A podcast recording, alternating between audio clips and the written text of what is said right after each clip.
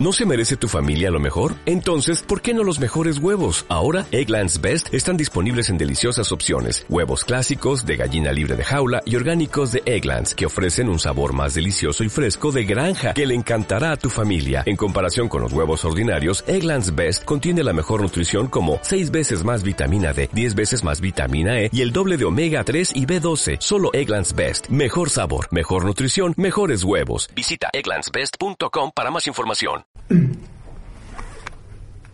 Bueno, chicos, ¿qué hemos hecho? ¿Qué hemos hecho con la isla de los esclavos?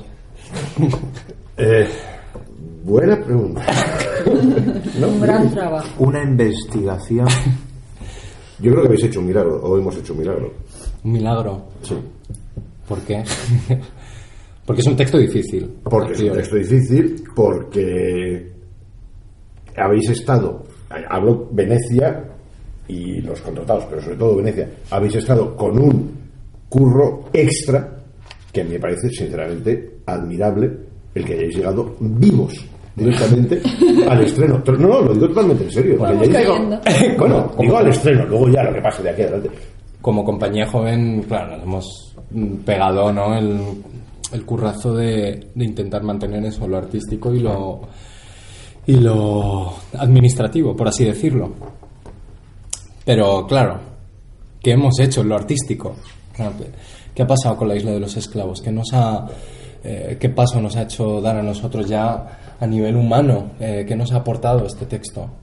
¿Por qué ha sido tan difícil entenderlo? Porque, porque había que, plantear un discurso. Y dices, ¿y qué discurso con este texto? ¿Qué nos interesa eh, sacar de este texto? Y como nos interesaba a cada uno tantas cosas tan divergentes, poner en común, eh, eso, aun- aunar y direccionarnos todos hacia la misma, pues ha sido complejo y muy interesante y muy enriquecedor. Y bueno, y todo esto finalmente está en el espectáculo ¿no? que, que hemos generado. Sí, sí. Eh, hemos tenido que reinventar la isla de los esclavos de, Ajá. de Maribó. Para, sí, para, para hacerla actual, para entenderla nosotros, para sacarla del contexto en el que fue escrito, ¿no? Que fue escrito, eh, claro, es una obra escrita en 1725, Eso ¿no? es. antes de 50 años antes de la Revolución Francesa. Que más parecía más sencilla de lo que ha sido. Sí. ¿No? Y, y- y ha sido muy complicada, muy complicada también porque hay que desencriptar el, el texto, saber, eh, saber o imaginar o adivinar qué quería decir este señor y qué limitaciones tenía en su época para contar o... o- Claro, porque Anto- Antonio, ¿te acuerdas tú de mm, estos primeros ensayos en los que esta primera escena no, no la entiendo? no- Bueno, para, mm, para ir ubicando, Antonio, ¿qué pasa en la isla de los esclavos? Eh, La isla de los esclavos, la fábula, es eh, bastante sencilla, pero creo, a- a- creo que en eso radica su, radica su, su complejidad. Y lo que ocurre es que llegan dos parejas, ama esclava, amo y esclavo, a, a una isla. Que sois Borja y tú, tú de amo y Borja de esclavo, y Ana y Eva, Ana esclava de, de Eva. eh, naufragan eh, y aparecen en la isla de los esclavos. Es una isla eh, en la que el personaje de Tribelín eh, dicta las, las leyes que imperan en ese momento y que no son otras que, que una, Reeducar. reeducar a, a los amos y para ello los, les cambian el rol. Bueno, Los convierten me- en me esclavos. adelanto, el final es reeducar y, y- y- y educar o acabar de educar o reeducar igualmente también a los Bueno, al final todo el mundo aprende una lección en Sí. principio, que aquí es donde también nosotros hemos llegado eh, a, a esa conclusión y a raíz de lo cual eh, hemos manipulado de alguna manera el texto para llegar a una conclusión en las mentes de, de estos personajes. A raíz de Trivelin, que yo sigo pensando que tiene un carácter fascista este personaje de aquí que- se hace lo que yo quiero. Yo te juro Javi que- no, no, yo te juro que salgo. O sea, de momento han sido cuatro días. Y cada día salgo pensando una cosa de Tribelín. O sea, un día me parece un dictador, otro día me parece un revolucionario que manipula para conseguir. Pero. Pero yo muchas- de- de- no, es broma, no es broma, que yo llego a casa diciendo. Tío, pues es que es, eh, efectivamente tiene razón, es un fascista. Es O sea, fascista no sentido excluye de- las otras. Pues un revolucionario y un fascista, un revolucionario y un dictador. Sí, pero es lo que hemos hablado durante ensayos y ensayos. De, sí, bueno, este tío quiere liberarlos, quiere reeducarlos, pero lo tienen que hacer a su manera. Claro, aquí Bueno, hay, o sea, eh, es alguien que se cree en posesión de la verdad absoluta. Es lo de siempre, ¿no? El fin justifica los medios. Ahí está. Eso es. Eh. Y entonces, es- yo creo que este también ha sido el mayor de los problemas, ¿no? Toda la reflexión que hemos tenido que hacer acerca de- del poder, del uso del poder, ¿no? De quien tiene el poder, qué uso hace de él, si, si es para un buen fin. Eh, está justificado los medios están justificados los medios que Yo, utilizan yo creo, yo creo que este debate era, era necesario, sobre todo en esta idea dentro de, de Venecia, de, no, de que la lectura contemporánea de la obra nace de, no, no solo del director, sino de la conciencia y la opinión de, de todo el equipo artístico, porque no merece la pena salir a escena a defender algo que no... con lo que no comulgas claro Esto es, esto es. ¿Os acordáis de una, una frase, eh, a mí se me ha quedado grabada, una frase que dijo Eva en, en uno de los primeros ensayos, eh, que es donde empezamos a agarrar sobre todo la lectura contemporánea de, de esta obra, que era que todos somos esclavos hoy en día, pero el problema es que no lo sabemos.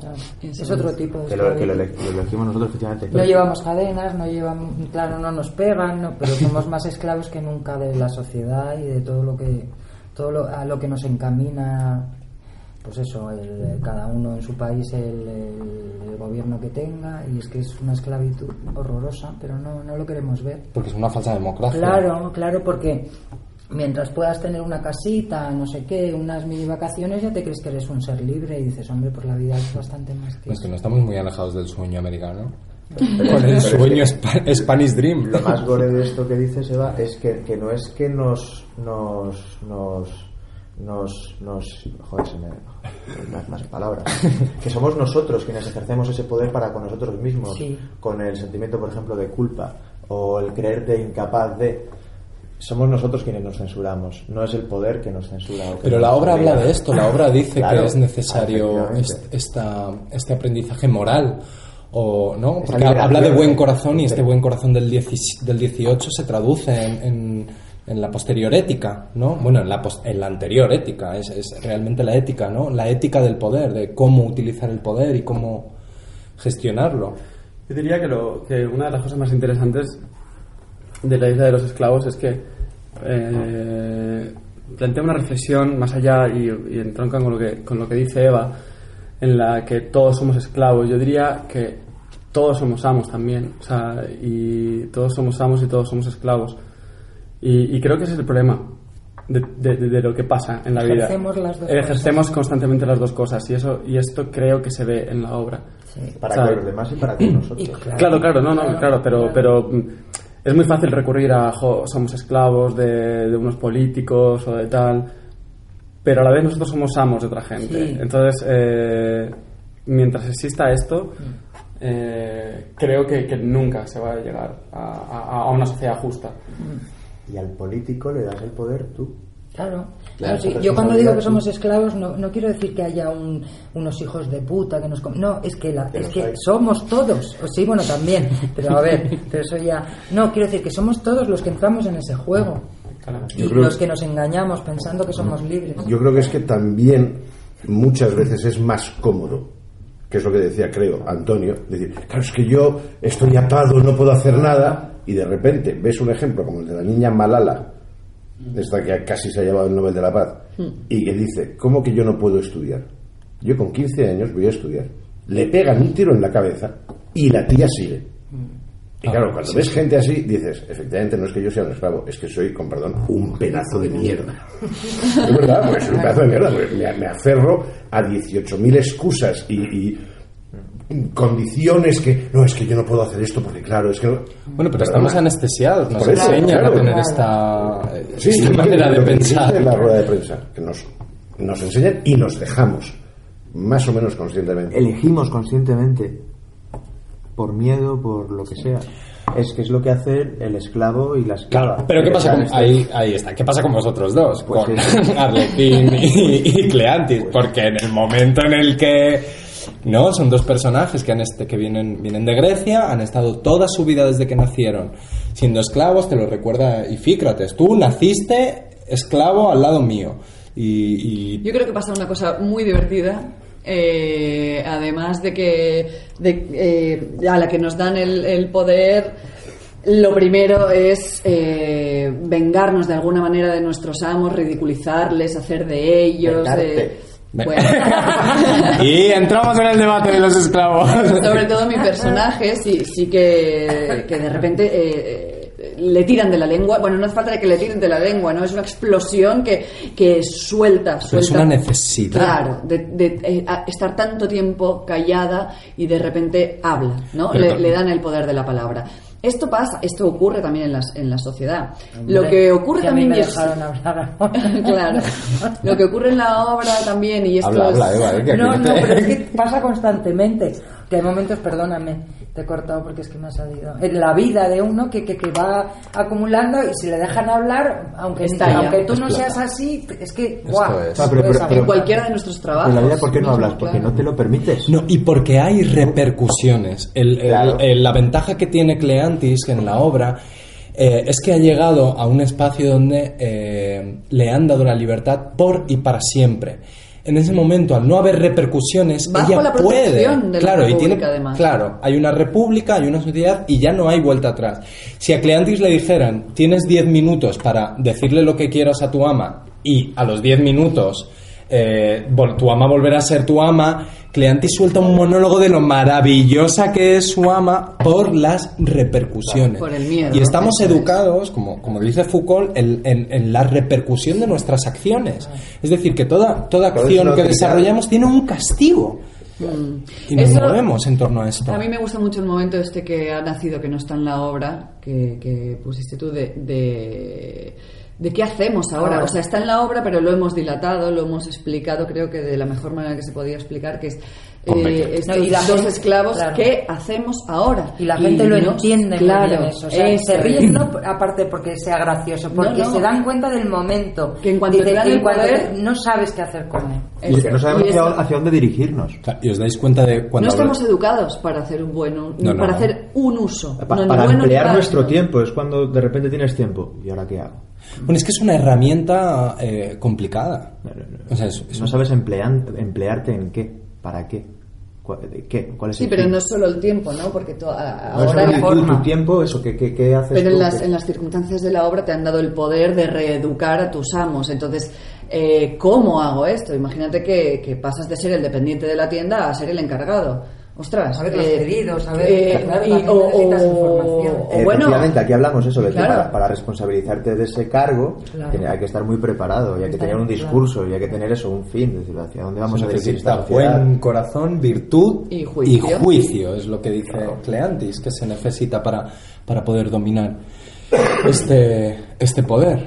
Pero a mí lo que más me ha preocupado siempre de, de este texto es lo que, lo que plantea más allá de, de la obra, después de la obra, que es lo que, nos, lo que nos pasa continuamente. No sé si estáis de acuerdo, estamos en un momento pe- peligroso, o por lo menos eh, a, a nivel social, un momento do- donde eh, no las cosas se está respirando ya el ambiente de, de cambio, donde no sabemos muy bien por Hay dónde se va a cambiar. ¿Dónde Hay crispación, hay cabreo, hay porque continuamente nos están bombardeando con corrupción, con decisiones que nos No, me tiras golpes, digo. Sí, sí, lo- los golpes que se- no son efectos sonoros, son mis manos en la mesa. Eh, claro, y- pero ¿qué va a pasar? Porque analizando la línea histórica es siempre otra vez Lo, lo que va a pasar el ciclo. es que se rebota directamente en el público lo que este- le está pasando a los esclavos, lo que el esclavo está empatizando con su amo, lo que su amo está empatizando con su esclavo, lo que el público a su vez está empatizando con el esclavo, con el amo, incluso con Tribelín, es quien tiene que coger las riendas. Entonces se rebota directamente al público que es que es el, el protagonista, cada espectador es el protagonista y es el que, según Saca se acaba la función, es ahora qué hago yo. Sí, sí, totalmente. Y, y- y es, y, es, y, es, y, es, y es- es- y es el ojo que tú hablas, este, ¿no? El, el panoptismo y todo este rollo, y, y ese, es- ese es el público. Es el público que está observando cada vez el experimento se está haciendo con el público. Claro, claro, Entonces esta función de teatro lo que hace es que al final sale fuera de- del teatro y eso es lo interesante de este montaje. Sí, porque se hacen corrillos, que a mí me lo han dicho. corrillos hablando. Sí, Claro, no cada donde uno vamos a tomar su la casa caña, sino hablando de la dándole, producción. dándole a la olla porque, porque Esto es lo porque se nos, muchos nos pasó con la hostería y con la hostería de la posta, el anterior montaje y era y verdad que fue una nos eh, hinchaba de orgullo el saber que la que la obra traspasaba el momento de- de- del final y que se iba a las casas, ¿no? Como aquella señora en la puerta del teatro un día que dijo, pues muy bien que la condesa se haya ido porque está, con perdón, hasta los huevos de, de todos estos hombres. Y, y- y para, para todo el equipo de, de la isla esto es uno de los objetivos, que la gente salga hablando entre ella de lo que está pasando y relacionando el momento actual con lo que ha podido ver en una obra del siglo XVIII. Mover, mover al público, mover al espectador, hacer pensar, eso es. Y aquí quería recoger lo que hablábamos hace unos minutos, que qué quería contar Maribó. A mí personalmente me importa un pimiento. Es eso, es decir, ¿qué cuenta este texto hoy? Y eso es lo, lo interesante. Es como la lanzadera de salida, pero hay que olvidarlo hasta cierto punto. Hombre, hasta cierto punto porque el texto es el que es. Y por eso lo cerrado. hemos elegido Y por también. eso lo hemos elegido, efectivamente. Pero no hay que pensar, estaba, estaba censurado en su tiempo, tenía que congraciarse con, hay algún mensaje oculto en su tiempo. ¿Qué No, pero mensaje yo creo que oculto hay esto, hoy o qué a nivel técnico es bueno saberlo. es- A nivel técnico es bueno saber Pero que es- la felicidad, saberlo. pero que la felicidad que expone eh, Maribó al final de la obra, esta felicidad forzada que a todos nos parecía forzada, que leíamos y decíamos, No pero ¿por qué ahora de repente los personajes lloran de felicidad? Yo creo que es importante como como profesionales de- del teatro conocer el dato objetivo de que Maribó, eh, al igual que muchos autores del, del clásico, tiene que responder ante unos poderes, que por cierto, son poderes muy fuertes. Eh, Pero es, que, pero es que esto es, esto es interesantísimo. Hoy, e- este, este final feliz es un detonante para el enfado del espectador actual. que es eso? El espectador actual es, es, es diferente al que, al que, ha- hacia, el que hubo hace unos siglos. Y, y el, enfado que, el enfado que te provoca esta lectura final, Ese conformismo, ese ¿no? conformismo, esa alegría, ah, todo arreglado, ya está todo bien, eso detona la revolución. Pero a mí me ser. parece más interesante hacer uso de las libertades que dicen que tenemos, si las tenemos, ¿no? Hacer uso de ellas y decir, cambiamos el final y, y aunque tengamos unos poderes por encima, que los seguimos teniendo, eh, podemos seguir expresándonos. Entonces, eh, el final ya no tiene que ser el que planteaba Mari- Maribó porque tenía que estar callado, sino que nosotros Claro. sí podemos, pase lo que pase después, sí podemos decir que no estamos de acuerdo con esto. Entonces, hacer uso de eso es, es más Sí. interesante también porque al público le das alas para que también haga uso de todo eso. Fíjate, yo creo, Borja, que hace dos años esta lectura, eh, el haber planteado este, este final más conformista, sí que hubiera estallado de otra manera. Pero creo que en estos dos últimos, tres últimos años, eh, no hubiese funcionado tan bien con el público este exceso de felicidad. Porque No. sería una Claro, Sí, al que final no crees. pasa nada. Yo creo, sinceramente, sinceramente, yo creo, no sé si hace dos años hubiera funcionado o no, pero yo creo que ahora un final feliz, como ¿eh? la gente saldría diciendo, bueno, bien, no, un espectáculo mono, bien, pero no No saldría muy poca gente diciendo, pero ¿cómo pueden tener valor de después de todo lo que ha pasado, Volverse para casa. quedarse todos y me decían, para, para, oye, colega, sí, oye, todo muy bonito, Yo, yo, yo escuché un comentario de los primeros días, que luego hemos variado un poquito al final, y apuntaba un poco a ese, que- a- hacia ese final feliz, un poco más extrañado y un poco ahí con una atmósfera un poquito ¿no? rara, extraña, pero sí que se ha apuntado un poco ese final feliz, y más de uno he escuchado del público decir, joder, ¿y por qué al final vuelven, coño? Pues imagínate si, Pues hacemos, imagínate si pues hacemos- imagínate claro. si hacemos el real. Hubiera sido la hostia. Pero eso es maravilloso porque eso claro. es una pregunta. ¿Y por qué? Claro, final. y entonces se activa, a eso me refiero, eso activa Claro. la revolución y, se- y que se enfaden con la compañía. Y, y este es el discurso de esta compañía, que se enfaden con nosotros. Claro, y estamos al servicio de contar esto y que, el- y que la revolución... Pase yo creo que yo ya estoy hasta las narices de happy endings eh, en este Pero es que no es happy este ending momento. porque el público se enfada, entonces no es happy ending, es todo lo contrario. El público el tiene happy que ending es el, se ending tiene que mientras venga por mí que se Claro. enfade, Eva, que lloren, que se rían, el caso es que vengan al ¿Qué has teatro, que falta. A disfrutar, ¿no? Sobre todo disfrutar. Bueno, y yo creo que hacemos disfrutar y hacemos pensar y Sí, está muy, muy, muy bien. ¿Estáis contentos, chicos, con muy este contentos. trabajo? Sí. Muy contentos. Yo estoy súper contento. Pues eh, a mí lo que me queda ahora es ver, porque el primer encuentro lo tenemos el jueves, este 17. jueves, mañana, y nos quedan otros dos.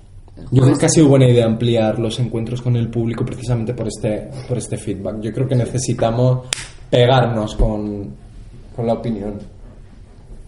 Sí, bueno, el, la, yo, eh, yo, volviendo así para finalizar un poco el tema eh, que me quedaba antes con lo que decía Borja sobre eh, la opinión del autor, del autor de Maribó, a mí me parece, ya, ya no solo a nivel técnico importante, sino a nivel intelectual y importantísimo, saber eh, qué se le pasaba por la cabeza al autor, cuáles, cuáles eran sus, sus circunstancias, que evidentemente no son las mismas que las nuestras, pero dentro de todo eso hay claves importantísimas, importantísimas que nos hacen eh, entenderlo hoy.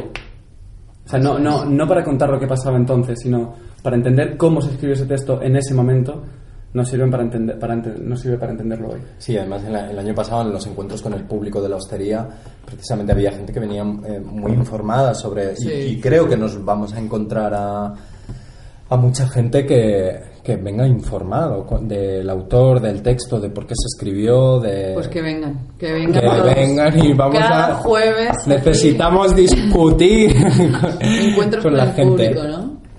Digo, eh, digo eh, Antonio, digo, cuando yo, yo hablaba que me importa un pimiento, lo que quería comentar eh, Maribó es, es tanto en cuanto a, por supuesto, está, hay que conocer todo esto para como tú como creador que te interesa que no. Pero al final el público recibe un texto que no es estudioso de este texto, no tiene por qué, que, que recibe el texto limpio, no, no está hablando, no piensa que pensaba Maribó que Claro, pero ahí es cuando necesitamos eso, ahora la conversación con- Claro, a ver qué recibe efectivamente. Pues a seguir divirtiéndonos y haciendo divertir, ¿no? Eso es. Bueno, Bueno, pues muchas gracias. Gracias. a camerinos volando que llegamos tarde. A la isla.